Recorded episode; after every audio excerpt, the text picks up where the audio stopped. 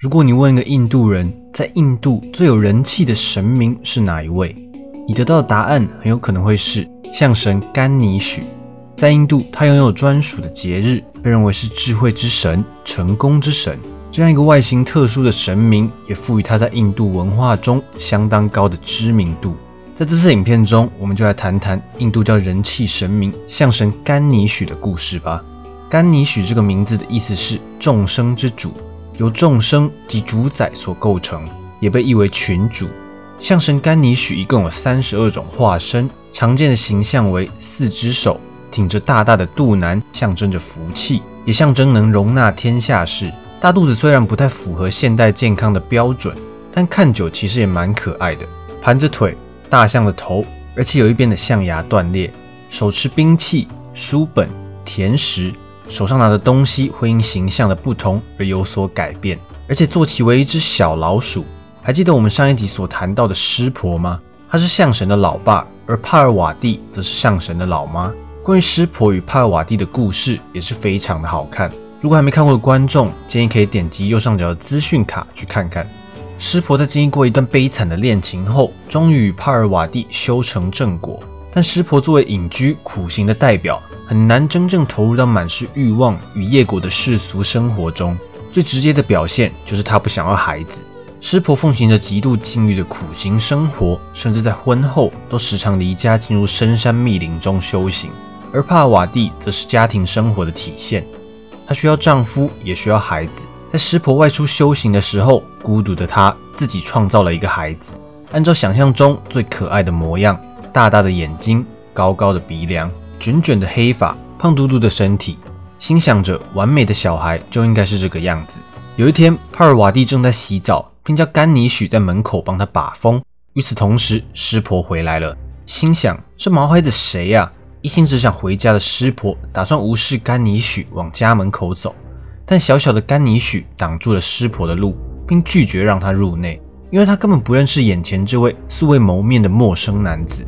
尽管甘尼许抵死不让湿婆进门，但湿婆早已被甘尼许的无礼所惹恼，于是二话不说把甘尼许的头给拧了下来。话说甘尼许也是够勇敢，连破坏神也敢拦，真不简单。帕尔瓦蒂听到骚动后跑出来，看见湿婆已经没了头的儿子，他的反应可想而知。然而湿婆暴躁归暴躁，但有一个优点，那就是出了名的怕老婆。看到暴怒的帕尔瓦蒂追上来，湿婆赶紧拔腿狂奔逃离现场。为了寻找补救的方法，湿婆来到丛林间漫步，看见万兽之王迎面而来。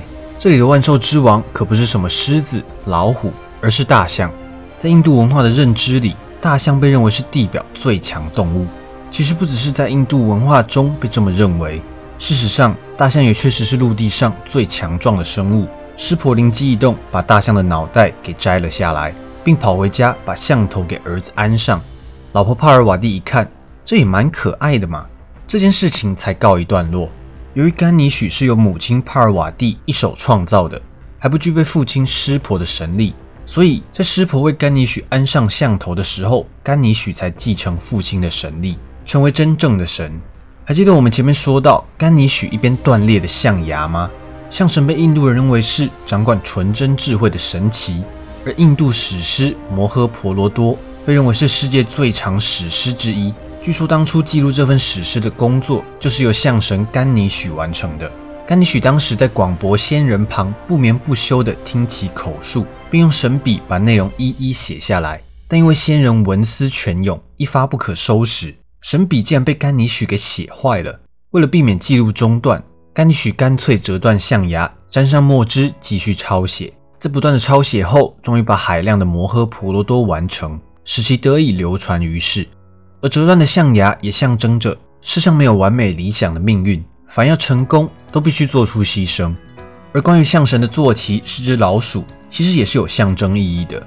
一般可以分为三种说法：第一个，甘尼许身躯庞大却不歧视小小的老鼠，象征象神的谦逊与慈悲；二，印度以农立国。象神驯服啃食作物的老鼠，象征为民除害。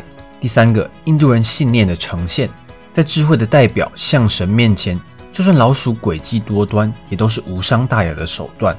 而在每年雨季结束，大约八九月的时候，印度各地就会开始庆祝象神节，时间长短不一，有的三天，有的五天，甚至七天或十天都有。其中孟买最为盛大，长达十一天。这项庆典为印度保存了重要的传统文化。在象神节庆祝期间，信徒会用粘土、石膏塑制神像，在家祭拜，让大家能祈求象神赐予智慧、知识与财富。祭品包括椰子、花环、香枝、鲜果、甜米糕。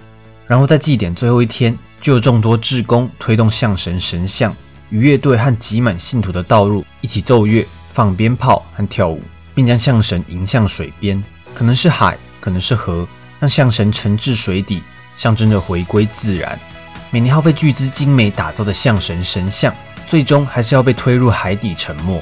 这对外国人来说实在有些无法理解，但对于象神信徒来说，信仰的力量是无穷的，而这往往无法以常理去解读。况且祭典为孟买带来更多观光客和商业活动，投入资源是绝对值得的。象神节还有一个最为人诟病的问题，那就是环境污染。多数印度人相信，由泥土和稻草敷上石灰颜料打造的象神神像可以自然分解于海洋，而被海浪推回沙滩的神像碎片，印度政府也发起净滩活动。象神节过后，很快就把沙滩清理干净了。撇开耗费巨资和环保的问题，孟买象神节庆典所带来的，不只是信徒心灵的满足和促进消费的商业活动，更重要的是印度的传统文化与记忆。也在庆典中被保存下来，这才是真正的无价之宝。基本上，印度人相信大象是记性最好、最有定力和友善的动物。人们相信，象神越大或历史越悠久，其所蕴含的神力就越高强。人们只要前往奉献、祈祷或触摸这些象神的脚，就能获得象神的赐福。不夸张地说，在印度各地场合供奉的种种神像中，最常看到的神应该就是象鼻神。甚至比湿婆本尊出现的还多。它是消除灾厄、庇佑诸事顺利的功能神。在台湾开工立市、开业大吉等关键时刻，我们的第一需求是财神。而在印度，象鼻神负责了这一个角色。